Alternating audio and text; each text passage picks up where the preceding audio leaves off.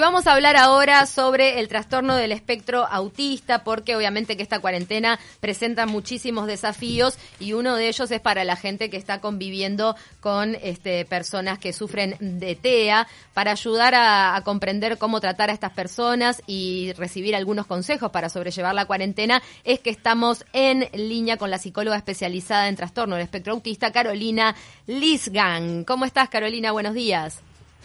Buen día, ¿cómo están? Muy bien. saludarlas. Hoy Muy estamos bien pronunciado ese apellido. Ah, perfecto. Gracias, un desafío. Eh, bueno, estamos, estamos en el mes de concientización del autismo y ¿qué es lo que se busca con esta campaña? Eh, bueno, básicamente la idea es poder continuar eh, echando luz sobre lo que es la realidad de las personas que tienen este diagnóstico y sus familias. eh, y un poco la idea eh, es dar a conocer cuáles son las características de, del diagnóstico de trastorno del espectro autista, pero por sobre todo cómo podemos hacer para mejorar la calidad de vida de las personas eh, que conviven con este diagnóstico, de sus familias y el contexto, El- en una situación además justo muy súper particular, ¿no? Eso te íbamos a preguntar, el confinamiento, la situación esta de cuarentena, que si bien en nuestro país no es obligatoria, ha sido exhortada por las autoridades. eh, es, es difícil decir, es más fácil, es, es más difícil, no se puede generalizar de esa manera, pero con un niño, por ejemplo, que sufre trastorno del espectro autista, ¿se hace más desafiante esta situación? Eh, en realidad, tal cual no se puede generalizar. Eh, digamos que este es un desafío para todos los chicos, Mm. para todos en realidad chicos y adultos, ¿no? Eh, nosotros desde la neurociencia hoy en día lo que sabemos es que, como dice Stanislao Bachrach, nuestro cerebro es holgazán Mm. eh, y disfruta de mantener rutinas, eh, no le gustan los cambios y le da trabajo acomodarse y adaptarse a situaciones nuevas y a contextos nuevos. En ese mismo, digamos, como que manteniendo ese criterio, dentro del trastorno del espectro autista, esto se ve bastante exacerbado. Los chicos son muy rutinarios, adhieren mucho a las rutinas, les cuestan los cambios, les cuestan las transiciones. Entonces, de alguna manera, si esta situación a todos nos exige ser flexibles, eh, indudablemente a las personas que conviven con personas con TEA más todavía. Eh, el hecho de poder este, adaptarnos a este nuevo contexto y, mantener y generar nuevas rutinas a partir de esto, ¿no? Eh, es, un desafío, pero súper importante para que los chicos puedan eh, continuar aprendiendo habilidades, inclusive en esta situación. Esto es generalizable a todos los chicos, eh, pero sobre todo a las personas que tienen esta dificultad en la transición y en los cambios. Es un momento de mucha incertidumbre para todos. ¿Te han llegado casos eh, así que, han, que hayan eh, obtenido un resultado positivo de este confinamiento, que hayan aprendido cosas nuevas? Sí, seguro. Hay muchos chicos que disfrutan mucho de estar en su casa. Este es un tiempo más libre de estresores, digamos, ¿no? Mm. Dentro de lo que son las personas con trastorno del espectro autista, justamente una de las cosas, si lo pensamos a nivel de institución educativa, una de las cosas que se ven eh, y con la que desde la terapia tenemos que permanentemente lidiar, eh, justamente con el estrés que le genera estar conviviendo en un espacio de colegio con otras personas y además bajo la demanda de lo que es este, la estructura desde el punto de vista académico. Entonces, por supuesto que estar en casa a algunos chicos les resulta favorecedor porque están más libres de estos estresores, ¿no? Claro. Sí, no, y además tienen el contacto directo y, y continuo con sus padres, ¿no? Que a veces, muchas veces trabajan y los derivan a diferentes centros educativos y en este eh, caso puede ser una oportunidad también para conocerse, interiorizarse y trabajar un poco en, en, en la recuperación de ese niño o en la adaptación. Seguro. El desafío en realidad está en cómo hacer para mantener un equilibrio, por lo menos desde mi punto de vista, entre lo que es eh, el continuar exigido bajo alguna demanda, que podría ser el tiempo de hacer las tareas escolares que se mandan desde la institución, o el recibir cualquier consigna de orden de participar en una actividad de la vida cotidiana, de la casa. Eh, y por otro lado, aprovechar este tiempo para aprender habilidades justamente de autovalimiento y de desempeño en forma independiente. Este es un tiempo que nos permite hacer cosas que no podemos hacer en general. Eh, Claro. Entonces, está bueno poder aprovechar esas situaciones para que las personas y los chicos eh, y los adultos también con TEA incorporen nuevas estrategias que son, digamos, desde seguir consignas que vale una receta de cocina hasta actividades un poco más desafiantes, ¿no? El, eh, acá también está la importancia de la descarga física y del poder igualmente salir a dar una vuelta si se necesita, eh, que eso también está siendo en este momento un, problema, ¿no? Entonces la invitación es a que las personas y las familias que, que estén dentro del espectro puedan salir, como se hace en otros países, con algún distintivo de color azul, para que el que lo ve de fuera sepa este, que quizás este chico está saliendo y está dando una vuelta a la manzana por una orden terapéutica. Porque es a veces maneras de, evitar las crisis, esto de poder tomar un poco de aire más que de evitar las crisis, es de mantener la autorregulación, ¿no? Obviamente que eso hace que en todos los chicos, no solo los chicos con TEA, mm. el estar confinados en la casa, digo, a los adultos nos trastorna en algunas situaciones, obviamente a los chicos más. Entonces, el desafío está en mantenerse autorregulados. Como adultos tenemos que corregular y sostener esa situación. Que a veces es difícil y más cuando hay un chico que comúnmente puede tener crisis conductuales. Claro, y, ahora se pueden ver y Carolina, ¿cuán peligrosa es la pérdida de habilidades sociales ganadas en, como decías, en centros educativos? Porque muchas veces el, TEA lo que genera es que el niño le cueste comunicarse con el entorno, este, y esto de, permanecer encerrado quizá pueda hacerla, hacerle perder esas habilidades eh, sociales que había adquirido con la concurrencia a distintos lugares. Sí, eh, nosotros desde el punto de vista terapéutico y desde los tratamientos, nuestro objetivo ha sido en este tiempo el poder capacitar a las personas que conviven con, digo, esto es algo que se hace generalmente, mm. siempre, pero ahora en forma más intensa, capacitar a las personas que conviven con, con, con personas o con chicos con TEA para poder de alguna manera seguir eh, trabajando los objetivos que tenemos pautados.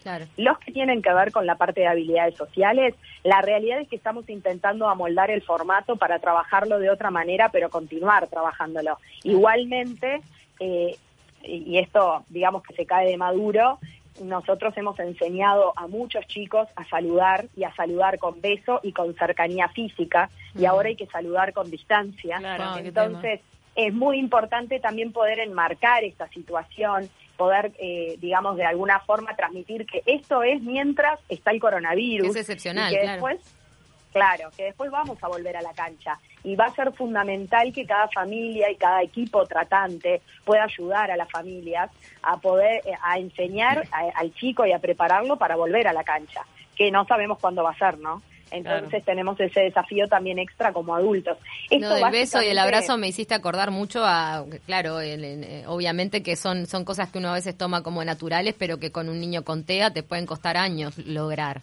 Claro, ¿no? Y, también que entienda que ahora no se puede y por qué no se puede. O sea, es todo mucho más complejo. Sí, de todas maneras creo que, que ese contacto físico cariñoso con los miembros de la familia quizá no sea recomendable que lo pierda. No, seguramente que no. Y la verdad que con los terapeutas tampoco, porque uno... Pero escucha, yo conozco, no, de verdad, tenemos el caso de, Fabián Marquicio, ¿no? Con su hijo, con Tea, que hizo este, este, esta música para, para ayudar. Y hay uno que se llama justamente El Abrazo, porque le, costó años de su vida que su hijo lo abrazara. Creo que ese tipo de situaciones, después de tener un logro así, no podés poner en riesgo un retroceso este, dentro de la casa, ¿no? Totalmente. Ahora, en realidad, más que un retroceso, la verdad que sería realmente una nueva modalidad. Eh, lo que podemos hacer es, en este momento, nosotros como terapeutas y como familia y como contexto, este, digamos que el contexto lo es todo, ¿no? Entonces, básicamente lo que hay que hacer es intentar o, intentar enseñarles y mostrarles y utilizar en eso los apoyos visuales, porque son grandes procesadores visuales en su mayoría, poder mostrarles que esto es por este tiempo. Eh, y el otro día una licenciada que sabe mucho del tema, se llama María Pía Spois, comentaba la posibilidad igualmente de ubicar un icono que represente el coronavirus igualmente en la puerta de la heladera de la casa o en algún lugar que el chico o la persona lo vea y que sepa que mientras esté ese icono que representa este momento que estamos pasando, las cosas son de esta manera, pero que después vamos a volver a otra forma, ¿no? Carolina, ¿cómo la gente, las familias pueden tener acceso a todos estos materiales? Eh, porque ustedes este, tienen una serie como de piques para que la gente, eh, las familias puedan adoptar como, bueno, estrategias de relajación, videos, posturas de yoga. ¿Cómo eh, la gente puede acceder a, estos materiales? ¿Ustedes los comparten en alguna red social? Sí, hay un material muy lindo armado por la unidad especializada de TEA de la Facultad de Medicina, eh, que se llama Estrategia, bueno, la verdad que el nombre exacto no lo sé, pero básicamente son estrategias para este periodo de COVID y ahí están puntualizadas una cantidad de herramientas y, e inclusive hay links y enlaces en esto mismo de yoga, por ejemplo, que se pueden consultar. Ahí Eh, adentro de este está documento. ¿Y este documento dónde está compartido? En las redes, en, en internet se encuentra fácilmente. Directamente se googlea unidad especializada de TEA y aparece. Bien. Unidad Bien. especializada de TEA, UDELAR. Sí, UDELAR. sí. Bien. Y en realidad también creo que es básico que cada persona o, o, digamos, familia se contacte con su equipo tratante. Eh, lo- los terapeutas estamos para apoyar en estos momentos, estamos siempre para apoyar, en estos momentos más todavía, es parte de nuestra función y está muy bien que las familias nos lo pidan. Así que en ese sentido, cada persona que tenga un tratamiento a quien pueda acudir, eh, buenísimo, porque ahí van a estar las sugerencias individualizadas para esa persona Claro. eh, que no deja de ser importante, ¿no? Porque por supuesto que todos funcionamos diferentes. No, aparte Sí, y de siempre, autismo más siempre recalcar que se llama justamente espectro autista porque hay diferencias Sí, en, sí, en hay todo el espectro que, que abarca el autismo que, que son realmente eh, que hacen imposible la generalización en estos casos, ¿no? Exactamente, hay chicos no verbales y chicos con alto funcionamiento verbal, o sea que ya de, de base las, las, eh, las estrategias van a ser totalmente distintas, ¿no? Mm, claro. Este, los apoyos que usamos son totalmente diferentes. Y las cosas también que le generan incomodidad a unos y a otros también es distinto. Como les decía, hay chicos que están muy bien en su casa en este momento y que va a ser un gran desafío volver a la vida Mm. afuera de la casa y hay otros chicos que están con una cantidad de crisis conductuales y pasándola realmente mal. Claro, porque les cambió la rutina completamente, ¿no? Más- además, ten en cuenta que son niños muchas veces que, que asisten a un montón de especialistas justamente para estar incentivados, para ir es- este, Sí, sí, que tienen su superando muy trabas. Claro, entonces este, toda esa actividad, verse Mm. reducida, puede, puede generar un conflicto que sentimos todos, pero que en ese caso es difícil de expresar, ¿no? Sí. Totalmente, y que la videollamada no es un mecanismo válido para todos. Totalmente. Entonces, este, realmente es un desafío y por eso es importante, creo yo, que cuando, por ejemplo, no podemos acceder a nuestro pacientito a través de una videollamada, bueno, poder acceder a su familia o al contexto que sostiene me parece que es fundamental, Tal eh, porque en este momento el- el- realmente lo que podamos construir entre todos es lo que vale. Y de acá tiene que salir, un, eh, digamos, este es un tiempo para poder aprender cosas que no podemos aprender en otros momentos. Y, re- y, y en eso es en lo que tenemos que enfocarnos, eh, en la posibilidad de sacarle jugo a esta situación. Muchísimas gracias, gracias. Carolina eh, Lisgang. ya que estaba bien pronunciado, lo decimos de nuevo, este, por este bien. contacto y, y por pasarnos algunos, algunos tips para las personas que están conviviendo en esta cuarentena con, con niños y con personas con trastorno del espectro autista. Entonces, ¿cómo era la página para visitar alguna de las recomendaciones? Pueden buscar recomendaciones en la unidad especializada de TEA de la Facultad de Medicina de la UDELAR. Perfecto. Hay otras páginas de otros países eh, que también eh, brindan mucha información. Brincar es una fundación argentina que tiene muchísima información al respecto. Eh, y también eh, eh, Autismo Madrid. Hay otras páginas de otros países que, ah, por supuesto, también muestran otras cosas porque han vivido otras realidades, ¿no? Tal Claro. cual. Entonces, este, hay cosas que acá no están pasando, que allá ya pasaron, y bueno, de alguna forma también quizás pueda ser bueno leerlas para ponernos en situación de antemano. Bueno, muchísimas gracias, Gracias. Caro. Gracias a ustedes, un placer. Te mandamos un beso.